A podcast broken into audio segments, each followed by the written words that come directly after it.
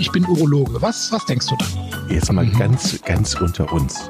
Wir müssen auch die Worte Penis und Hodensack in den Mund nehmen. Ja, ja. Und äh, das ist ja auch Sinn und Zweck äh, von so Veranstaltungen wie diesem Podcast, dass man das Ganze aus dieser Schmuddelecke so ein bisschen herausnimmt. Herzlich willkommen zu einer neuen Folge Pinkelpause mit Chris. Moin. Hallo Jochen. Hallo nach Aachen. Hallo nach Boomstedt. Ja. Ja.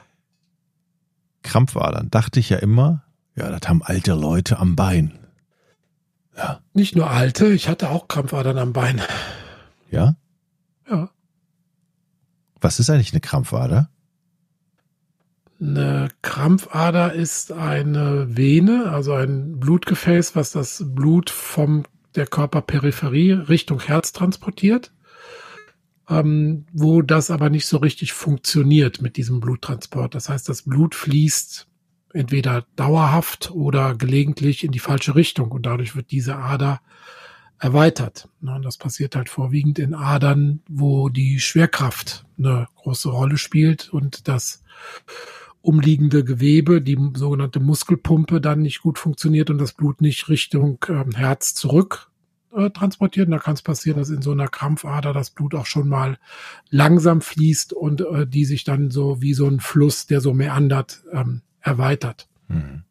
Ich dachte immer, die hat man am Bein und das war's. Mhm. Aber sie gibt es auch an den Stellen unten rum. Sag's ruhig am Hoden. Ja. Äh, genau. Gibt's, gibt's, kann man die auch am Penis haben?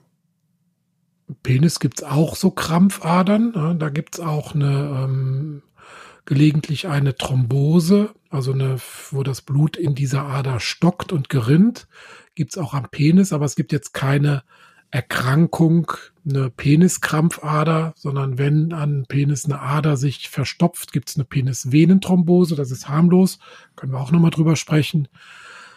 Ähm, aber als Krankheit gibt's das am Penis nicht, aber am Hoden. Und da gibt's dann die Hodenkrampfader oder auch Varikozele genannt. Unterscheidet die sich von der vom Bein? Oder? Ursächlich nicht wirklich. Also das Prinzip ist ja auch hier, dass das Blut zu langsam in dieser Ader abfließt und die sich dadurch erweitert und das Blut eventuell sogar Richtung Hoden zurückfließt, wo es eigentlich vom Hoden wegfließen sollte. Also das Prinzip ist das gleiche. die ja Ursachen sind so ein bisschen andere. Das können wir dann auch noch besprechen. Bevor wir denn zu den Ursachen kommen, also wenn ich mir die Krampfader so vorstelle, die sieht ja oftmals auch nicht so schön aus. Also diejenigen, die Krampfadern haben, vielleicht auch noch mehrere, die sagen, öh, manche lassen sich sogar wegmachen. Mein Bruder ist ja Hautarzt, der kennt sich damit und ja. Ja, habe ich auch machen lassen. Aha. Ich hatte wirklich richtig dolle Krampfadern durch diese ganze Lauferei über die Jahre hatten sich die, die Venen irgendwie stark erweitert und das hat mich dann irgendwann auch gestört und hat immer so ein schwere Gefühl gemacht und äh, dann habe ich mir die Krampfadern wegmachen lassen vor ein paar Jahren. Das ging gut und jetzt sind sie weg. Sind die denn, wenn man sie lässt, also mehr als lästig, sind die auch, können die auch gefährlich werden? Die oberflächlichen, die sind äh, harmlos. Ähm, ähm, blöd ist halt, wenn sich eine Thrombose in tiefen Venen bildet, ne, weil die kann gefährlich werden und die kann auch sozusagen abschwimmen dann in die Lunge und eine Lungenembolie verursachen. Aber eine, eine Krampfader an sich ist nicht gefährlich am Bein. Okay. Jetzt haben wir sie am Hoden. Ja, jetzt haben wir sie am Hoden. Sieht auch doof aus. Ja, aber nur wenn man sie sieht. Und das ist erst die, die größte Ausprägung, Grad 3 weil die Krampfader wird natürlich wie alles in der Medizin in, in Grade eingeteilt. Und da gibt's erstens den Grad Null. Null kann man weder sehen noch tasten, sondern nur in einer speziellen Ultraschalluntersuchung sehen. Da macht man Ultraschall am, am Hoden und sieht dann in dieser Hodenvene, das ist gar keine einzelne Vene, sondern ein Geflecht von Adern, was um den Samenstrang sozusagen herumliegt, sieht man dann, dass beim Pressen, beim sogenannten Valsalva-Manöver, man sagt also zum Patienten jetzt mal bitte pressen, wie zum Stuhlgang, dann presst der Patient und erst bei diesem Manöver sieht man, dass im, in diesem Ultraschall Blut von oben nach unten zum Hoden zurückfließt. Das ist dann die Grad Null oder subklinische Varikozel. Die haben sogar sehr, sehr, sehr viele. Also das liegt daran, Das, und zwar meistens auf der linken Seite. Neun von zehn Krampfadern treten links auf. Ich glaube, das hatten wir irgendwann auch schon mal besprochen hier, kann ich mich erinnern. Ähm, das liegt an den ganz besonderen anatomischen Verhältnissen.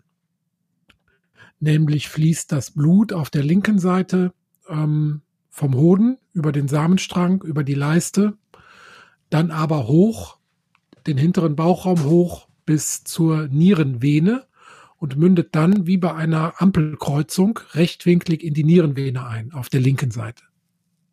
Mhm.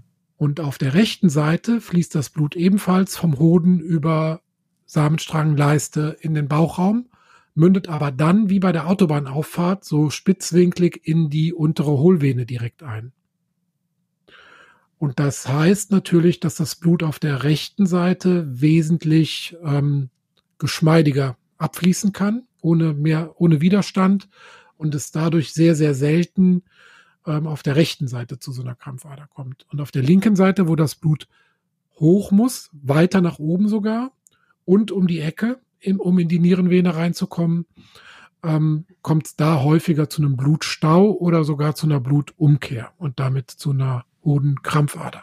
Also diese unterschiedlichen Abflussverhältnisse beider Hoden begründen, dass es links äh, in neun von zehn Fällen auftritt und nur in einem von zehn Fällen rechts. Aber was denkst du denn, wie viele Männer überhaupt haben eine Hodenkrampfader? Um, 10 Prozent. Wow. Gut, 10 bis 15 Prozent. Also so jeder zehnte, äh, jeder, also 10 von 20 oder 10 bis 20 von 100 Männern haben so eine, eine Krampfader. Gibt es da wieder Risikofaktoren? Also wir sehen das häufiger in der, in der Jugend, wenn die ähm, stark wachsen. Also wenn die, die Jugendlichen ein starkes Längenwachstum zeigen, dann äh, manifestiert sich das am häufigsten. Und ähm, natürlich, wenn man sehr viel heben muss, also sehr viel Druck auf den Bauchraum ausüben muss, beruflich oder durch Kraftsport oder wie auch immer, dann hat man ständig erhöhten Druck im Bauchraum und dadurch vermehrten Druck auf diese Blutgefäße, die dann entweder abgedrückt werden oder das Blut nach unten runtergepresst werden kann. Aber die eigentliche Ursache ist jetzt nicht durch irgendwelche zusätzlichen Risikofaktoren bedingt, sondern anlagebedingt. Ne, das ist halt, weil die Natur da sich komische Sachen überlegt hat bei den Abflussverhältnissen. Jetzt haben wir unterschiedliche Schwierigkeitsschweregrade. Mhm. Was sind denn die schwersten Fälle und wann wird es denn Zeit, wo du sagst, okay, das muss, das muss man auf alle Fälle behandeln und bis wo kann man auch sagen, ja gut, das ist jetzt zwar nicht so mhm. schön und doof, aber ist jetzt nicht so. Nicht so also prinz, prinzipiell muss man gar keine behandeln. Also äh, es gibt ein paar Kriterien oder da streiten sich auch die Gelehrten, äh, wann, wann man eine Krampfader behandeln muss. Und da das ja, wie gesagt, so häufig ist, also wenn 10 bis 15 Prozent aller Männer das haben, kannst ja hochrechnen, äh, wie viele Männer in Deutschland mit einer Krampfader rumlaufen. Wenn man die alle behandeln wollte, würden wir nur noch äh, Hodenkrampfadern operieren. Ähm, das macht also sicherlich keinen Sinn. Macht das denn ähm, Spaß? Ich habe das nie so gerne gemacht. Ich mache das jetzt nicht mehr, weil man braucht dafür einen OP-Raum, man braucht dafür einen, ähm, also OP-Raum haben wir natürlich, aber man braucht dafür auch ein Röntgengerät im OP. Und ja, erkläre ich dir gleich, wie das funktioniert. Gibt es verschiedene Ansätze, wie man diese mhm. Ader zumacht. Ähm, aber Spaß, ja, es gibt OPs, die ich lieber mache als das. Tatsächlich. Ja, das ist immer so ein bisschen formular. Hast du mal drüber gesprochen, dass du manche Sachen sehr gerne machst? So. Ja, und manche Sachen aber auch überhaupt nicht gerne. Ja. Das ist ja. wie in jedem Beruf, ne? Die treuen Hörer kennen mich da schon, die wissen schon, was ich mag und was ich nicht mag, genau. also, Grad 0 sieht man nur im Ultraschall. Grad 1 kann man beim Pressen ertasten. Das heißt, man bittet den Patient im Stehen zu pressen und dann kann man die Krampfader tasten. Pressen im Stehen. Du kannst dich doch hinstellen und pressen. Ja, okay, geht. Bauch anspannen und nach, ja. Ja, genau. Dann kann man die tasten. Grad 2 kann man die auch ohne Pressen im Stehen tasten.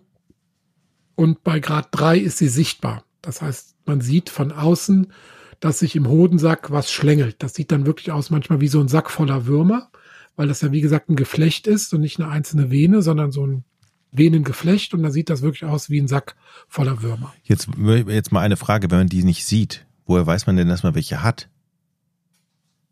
Naja, wenn man sie tasten kann oder im Ultraschall sehen kann. Okay, die, die ich nicht tasten kann, dann sind es ja meistens man, Zufalls. Dann ist sie subklinisch und dann ist sie nur im Ultraschall sichtbar oder der Patient kommt halt, weil er Beschwerden hat. Und diese Beschwerden, da fragtest du ja eben nach, können sein, entweder ein Ziehen in der Leiste, so ein schwerer Gefühl, das berichten einige, insbesondere beim Sport, nach dem Fitnesstraining, ne, dass man also da so ein Ziehen in der Leiste hat. Manche denken, es sei ein Leistenbruch oder käme vom Rücken. Ähm, da steckt halt manchmal so eine Krampfader dahinter. Und ähm, andere Probleme können sein, eine Verkleinerung des Hodens, dass er also nicht normal mitwächst im Vergleich zur Gegenseite und eine Einschränkung der Fruchtbarkeit. Und da sind wir jetzt bei dem ganz großen Problem, dass wir halt diese Diskrepanz haben, dass wir extrem viele Männer sehen, die eine Varikozele haben, aber wir die rausfischen müssen, wo man diese Varikozele behandeln muss. Und im Prinzip kann man das an diesen drei ähm, Punkten festmachen. Ein Patient, der dauerhaft Beschwerden hat, beim Sport oder in Ruhe, der wird wahrscheinlich behandelt werden müssen. Ein Patient, wo der der jung ist, wo der Hoden nicht richtig mitwächst, der sollte behandelt werden. Und ein Patient, der einen unerfüllten Kinderwunsch hat, länger als ein Jahr, und bei dem es keine andere Erklärung für eine Reduktion der Spermaqualität gibt als diese mögliche Varikozele. Aber dann und nur dann sollte man die behandeln. Wir haben halt sehr oft junge Männer, die sagen, ja, ich habe da was getastet oder meine Freundin hat was getastet, habe aber keine Beschwerden, der Hoden ist normal entwickelt.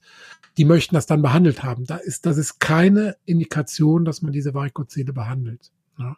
Und auch ein möglicher Samentest wäre ja dann nur Interesse halber, den müsste der Patient im Zweifel selbst bezahlen. Mhm. Also nur wenn der Kinderwunsch unerfüllt bleibt, man alle anderen Gründe ausgeschlossen hat und eine Krampfader besteht, dann sollte man das auch behandeln.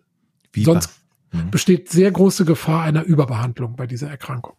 Wie behandle ich denn genau? Was gibt es für Möglichkeiten für dich? Sinn einer Behandlung ist, dass man diesen Rückfluss des Blutes unterbindet. Man muss also praktisch diese Ader zumachen und da gibt's verschiedene Möglichkeiten. Früher hat man einen Schnitt gemacht ähm, im Bauchraum auf der linken Seite, so mittlerer Bauchraum, hat sich dann um das Bauchfell herum da nach hinten bis zu der ähm, Vene gehangelt und hat die dann knapp unterhalb der Nierenvene einfach unterbunden. Das war also eine hohe Varikozelenunterbindung, hat man das genannt. Nach ähm, gab es verschiedene äh, äh, sozusagen Erfinder dieses Verfahrens, nachdem die dann benannt wurden. Aber das hat man natürlich mittlerweile verlassen, weil das doch sehr invasiv war. Also es war praktisch wie eine Blinddarm-OP von der Größe her, ne? also mit einem, mit einem Schnitt. Zwar nicht im Bauchraum, aber beim hinteren Bauchraum. Und es war schon, äh, man musste tief in den Bauch rein, um an die Vene ranzukommen. Und ich habe das nur ganz am Anfang meiner Karriere so am Rande noch miterlebt.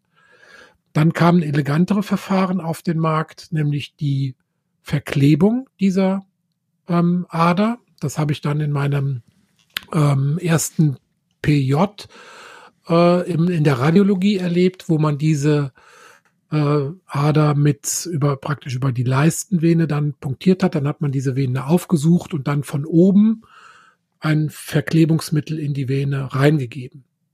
Auch das ist noch relativ invasiv, weil man ja auch mh, hm, erstmal lange, möglicherweise lange suchen muss, bis man die richtige Vene findet und eine hohe Strahlenbelastung hat. Ähm, und es ist halt auch Fummelei und das machen auch die Radiologen nicht so gerne, weil das ist relativ viel Aufwand für wenig Ertrag, um ehrlich zu sein. Deshalb ist das auch nicht das favorisierte Verfahren. Das, was ich immer gemacht habe, war die Verödung direkt unten von vom Samenstrang aus. Das heißt, man macht einen kleinen Schnitt am Hodensack, ähm, am oberen Ansatz des Hodensackes, um, um äh, schlingt einmal den Samenstrang, dann hat man den angezügelt, dann kann man eine kleine Vene von diesem Geflecht anpunktieren, wie bei einer Blutabnahme, viel mehr ist das nicht. Spritzt man Kontrastmittel rein, ob das die richtige Vene ist. Und wenn man sieht, aha, das ist die Hodenvene, die da nach oben zieht, dann spritzt man da zwei Milliliter, drei Milliliter eines Verklebungsmittels rein und klebt damit diese Vene einfach zu. Ja. Und ähm, damit hat man mh, zwar jetzt ist nicht die sicherste aller äh, Verfahren ähm, in Bezug auf äh, Behebung dieser Vene, hat man aber immer eine Erfolgsrate von 90 Prozent. Gut, man klebt eine Vene zu. Braucht man die nicht? Nee, das Blut fließt ja vorher schon über andere Wege vom Hoden ab. Diese Vene ist wie eine Beinkrampfader nutzlos. Die dient nicht dem Blutabtransport. Die ist also für den Abtransport des Blutes überflüssig sondern die äh, behindert halt nur den Blutabtransport oder führt sogar zu einer Überwärmung des Hodens mit warmem Blut aus dem Körperinneren. Das heißt, diese Vene ist, wird stillgelegt, weil sie nutzlo nutzlos ist. Mhm. Und das ist das Verfahren, was heutzutage am häufigsten durchgeführt wird. Und seit es die Laparoskopie und die roboterassistierten Operationen gibt, macht man das gelegentlich auch über eine Bauchspiegelung oder eine Laparoskopie roboterassistiert, wo dann auch wieder wie ganz früher bei dem offenen Schnitt dann die Vene ganz oben zugeklippt oder zugenäht wird. Ist es eigentlich sinnvoll, sich regelmäßig am eigenen Hoden zu untersuchen? Mit, also selber. Also, hat, wir hatten ja. schon mal, meine ich, eine Folge, da ging es ja. darum. Vielleicht kann man das hier nochmal auf, ja. auftischen. Also ist auf jeden Fall sinnvoll und das machen auch viele junge Männer spätestens seit, seit dem, ähm, ich sag mal, Hodentumor-Schicksalsjahr 2022, wo ähm, drei Profifußballer an Hodentumoren erkrankt sind. Seitdem sehen wir viel häufiger junge Männer, die selbst ihre Hoden abtasten und dann auch durchaus schon mal Auffälligkeiten fühlen. Hodentumoren sind selten, aber klar, deshalb macht es Sinn, die Hoden selber abzutasten. Aber es gibt häufiger Veränderungen am Nebenhoden, kleine Zysten, ähm, sogenannte Spermatozelen oder halt auch diese heute besprochenen Varikozelen. Und deshalb sehen wir durchaus schon häufiger junge Männer, die solche Veränderungen dann selber bemerken und das mal nachgucken lassen. Aber auch hier bitte keine Übertherapie. Es gibt klare Richtlinien, wann man das therapieren sollte. Die meisten Hodenkrampfadern sind einfach da können beobachtet werden und führen weder mittel- noch langfristig zu irgendeinem gesundheitlichen Nachteil. Aber was wir auch in dieser Folge wieder lernen, der Gang zum Urologen macht Sinn. Das macht immer Sinn, Jochen, das weißt du doch. Ja. Müssen genau. wir an dieser Stelle nochmal sagen. Genau. Und deshalb sagen wir es ja auch immer wieder hier in der Pinkelpause. Ja, und macht ja auch Spaß. Für wen? Naja, für euch. Ja, ja, natürlich. Nee, aber es ist schon so, das sind auch tatsächlich oft sehr, sehr dankbare äh, Patienten, die dann also, die oft unruhig sind und denken, oh, da ist jetzt was. Und wenn man Wort, das Wort Hodentumor mal nur so halb gehört hat, ist man schon äh, aufgebracht. Und die kann man dann relativ schnell beruhigen. Und dann kontrolliert man die Varikozele halt mal in größeren Abständen. Und wenn der Hoden nicht verkleinert äh, und dann irgendwann auch der Kinderwunsch klappt, dann macht man da gar nichts dran. Jo. Hm. So ist das. Chris. Jochen. Vielen Dank für die schöne Folge. Sehr gerne. Hinweis nochmal. Selbstuntersuchung des Hodens. Ich weiß nicht, in welcher Folge wir das haben. Die liegt schon ein bisschen zurück. Ja, das hatten wir, als wir die Gäste von Der Pate hatten.